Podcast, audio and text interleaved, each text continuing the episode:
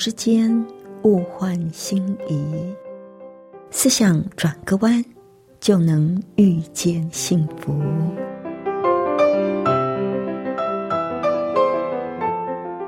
这里是希望之声，我是唐瑶，邀请您和我一起在今天遇见幸福。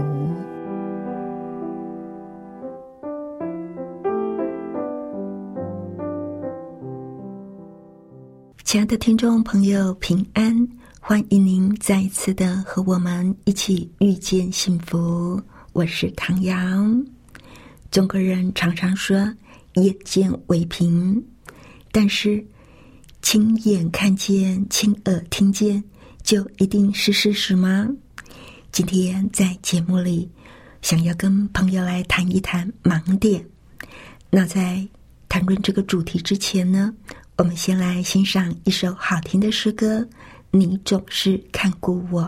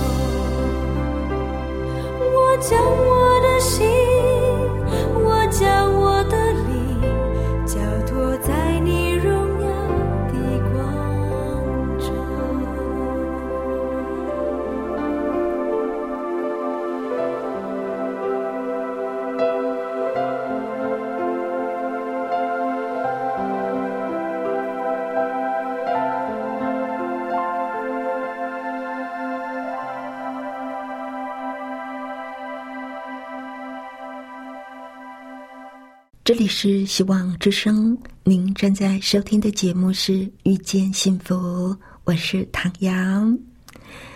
呃，我看到一个蛮有趣的故事啊，作者的朋友阿娟住处旁有一家面包厂，每次呢到他家，总是能够闻到阵阵扑鼻的面包香，让爱吃面包的作者羡慕不已。有一天，作者就跟阿娟说。你好，幸福哦！每天都可以闻到面包的香味。没有想到，阿娟却告诉他，我们附近的住户正在串联，要向面包厂抗议，因为他们打蛋的时候飘出来的味道又腥又臭，大家都快受不了了。看来，只有身历其境的人，才能够真正的了解各种滋味。作者教会里有一位姐妹，是一个单亲妈妈，带着两个女儿，靠一份微薄的薪水过日子。这两个女孩懂事又乖巧，见了人总是笑眯眯的，很讨人喜欢。有一次，作者在儿子面前夸奖这两个小孩，希望他能够学习他们的乐观知足。谁知道，他儿子颇不以为然的说：“他们哪有辛苦啊？穿的、用的都比我还要好。”的确啊，他儿子说的没有错，他们看起来是过得不错。可是他哪里知道，他们的衣物用品都是亲人朋友送的爱心牌，而作者常常光顾一家服饰店。老板娘总是穿着宽大的平底鞋，和她的穿着极不协调。作者心里想：开服饰店的人怎么这样不懂打扮呢？后来才知道，她有拇指外翻的毛病，不能够穿秀气漂亮的高跟鞋。随着年龄渐长，作者就越来越觉得，光凭眼见，有时候。我们看到的只是表面，并不是真貌，所以他经常的提醒自己，不要凭一己之见就对事情妄下定论。亲爱的朋友，您呢？您有没有过类似的经验？事情完全不像我们所想的那个样子。这种经验，我想是每一个人都会有过的。我们其实。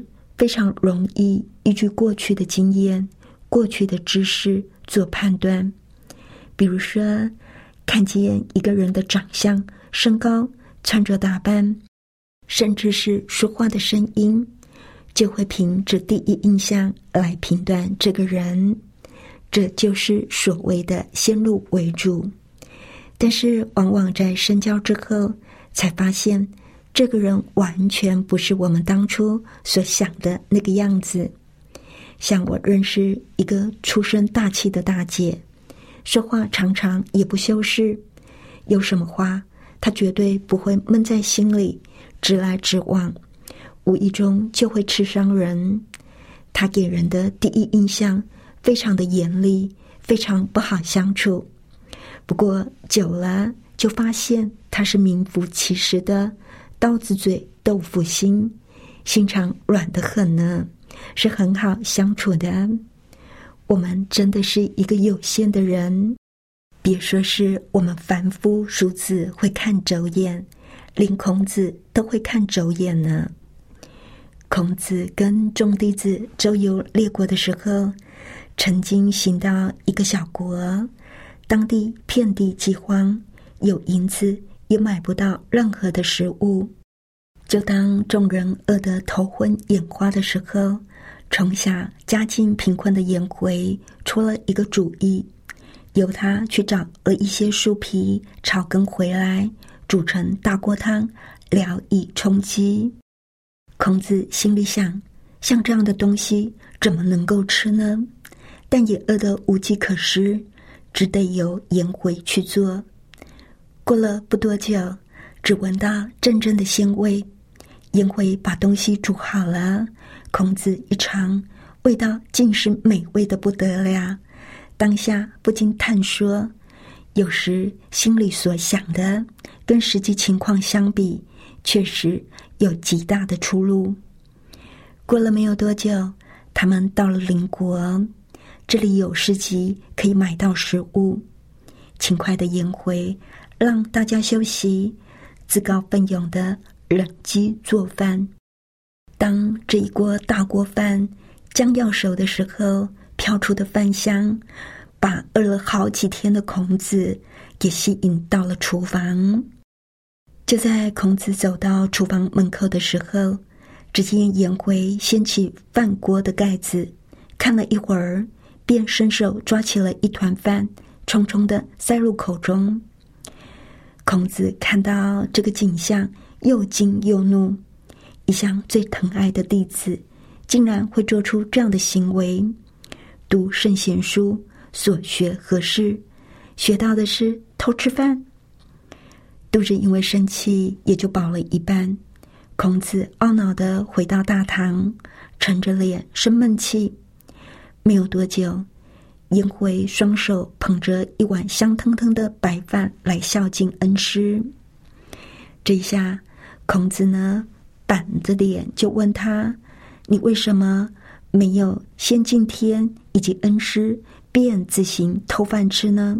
颜回笑着回答说：“是这样的，我刚才掀开锅盖，想要看饭煮熟了没有，正巧顶上大梁有一只老鼠窜过。”落下一片不知道是尘土还是老鼠屎的东西，正掉在饭锅里。我怕坏了整锅饭，赶忙就一把抓起，又舍不得那一团饭粒，就顺手塞进嘴里。这时候，孔子才恍然大悟：原来不止心里想的境界未必正确，有时候连亲眼所看到的事情。都有可能造成误解，于是心软的接过颜回的大碗，开始吃饭。我们亲耳听见，心里所想的，甚至是亲眼目睹的情况，未必都是绝对的，都是真实的。所以，我们要常常存谦卑的心，千万不要一意固执的以为。自己绝对就是对的，尤其是不要草率的凭着一些不足的资讯，再加上自我的偏见，就对任何的事情草率的下判断。我们需要学习的是更多的角度来思考事情，而不是单单的凭一个面相就下断语。我想。我们都听过瞎子摸象的故事。每个瞎子如果能够多走几步，从各个面向角度去探索，或者是四个人都不要坚持己见，以为自己就是对的，也能够听听别人的意见，参考别人的看法，综合大家所摸到的，这样才有可能比较接近真实的一面。我们人真的是很有限，即使是耶稣的弟子，也有错觉、盲点重重的时候。耶稣在受难之前，已经多次的提醒、明说、暗示，比喻他自己将要面临的受害。可是事情一旦发生，门徒们表现出完全没有预期的样子，恐惧、害怕，逃的逃。避的避，直到耶稣复活之后，这些平日里最接近耶稣的门徒，还是很怀疑耶稣的复活是真是假，当耶稣出现在他们其中的时候，还惊魂未定、半信半疑的确认一番。为什么旧约先知的预言加上耶稣亲自多次提出，都没有让门徒们听进去呢？而更耐人寻味的，在耶稣复活的那一天，还发生这么一段有趣，但是让人费解的记载。这一段记载记载在路加福音二十四章十三到三十五节。圣经上说，正当那日，门徒中有两个人往一个村子去，这村子名叫以马土斯，离耶路撒冷约有二十五里。他们彼此谈论所遇见的这一切事。正谈论相问的时候，耶稣亲自就近他们，和他们同行。只是他们的眼睛迷糊了，不认识他。耶稣对他们说：“你们走路，彼此谈论的是什么事呢？”他们就站住，脸上带着愁容。两人中有一个名叫格留巴的，回答说：“你在耶路撒冷做客。”还不知道这几天在那里所出的事吗？耶稣说：“什么事呢？”他们说：“就是拿撒勒人耶稣的事。他是个先知，在上帝和众百姓面前说话行事都有大能。祭司长和我们的官府竟把他解去，定了死罪，钉在十字架上。但我们素来所盼望。”教唆以色列民的就是他。不但如此，而且这是成就。现在已经三天了。再者，我们中间有几个妇女使我们惊奇。他们清早到了坟墓那里，不见他的身体，就回来告诉我们，说看见天使显现，说他活了。又有我们几个人往坟墓那里去。所遇见的，正如妇女们所说的，只是没有看见他。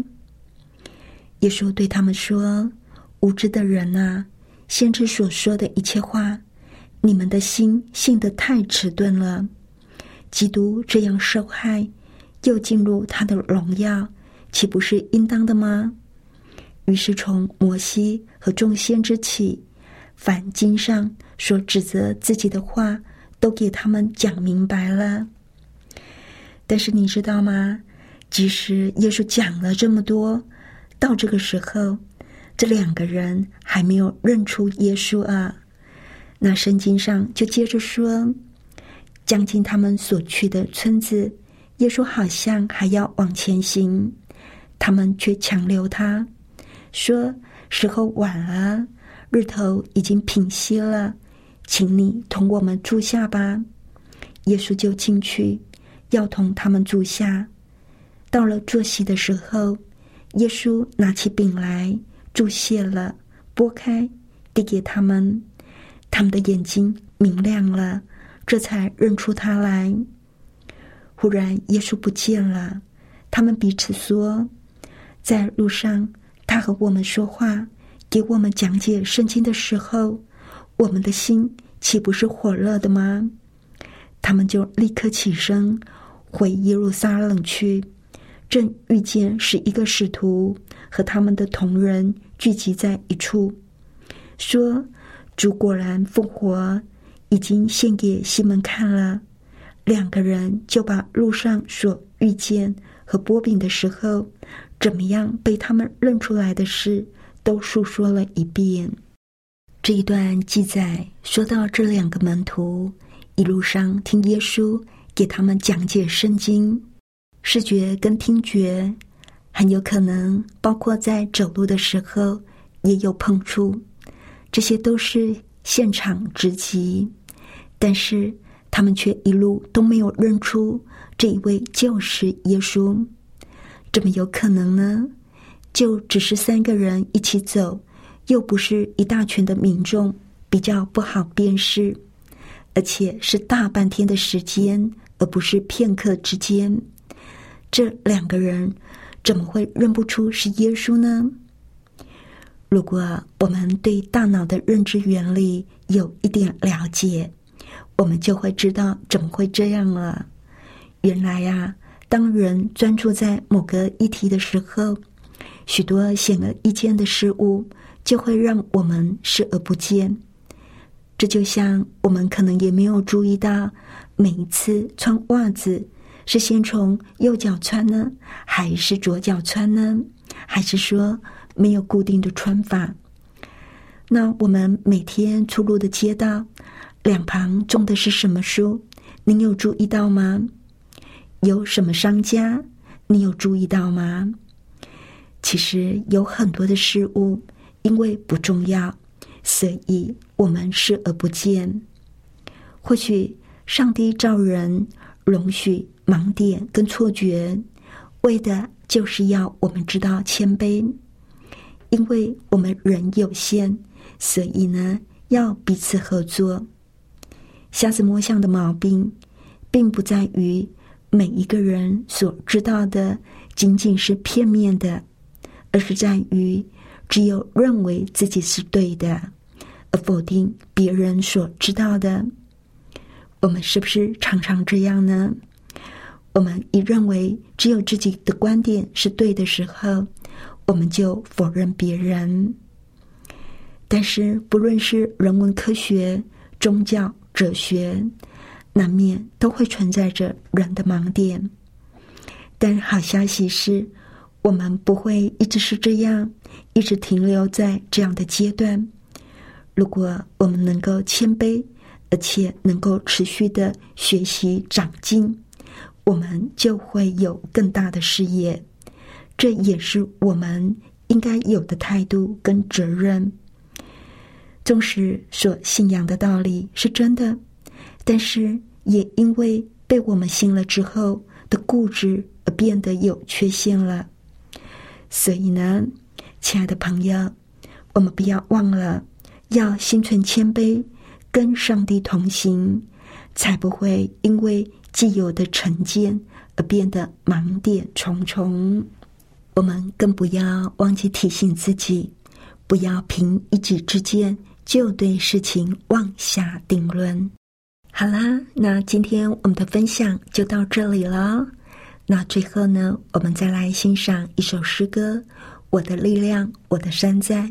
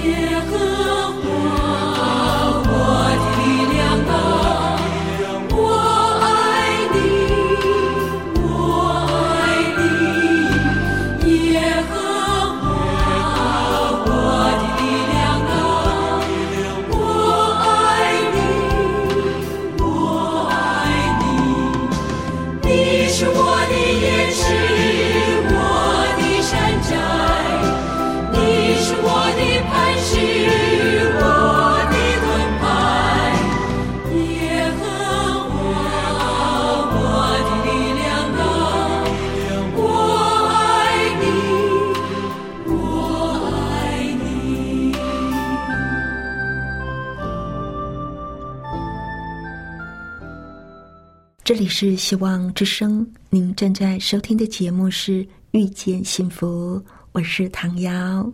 不知道，亲爱的朋友，您听完我们的节目有什么想法呢？欢迎您来信跟我们分享。来信请寄到香港九龙中央邮政局七一零三零号，或者是写电邮到 triple w 点 e h s at b o h c 点 c n。谢谢您收听我们今天的节目，愿上帝赐福您和您的家人。平安喜乐，我们下次再会喽，拜拜。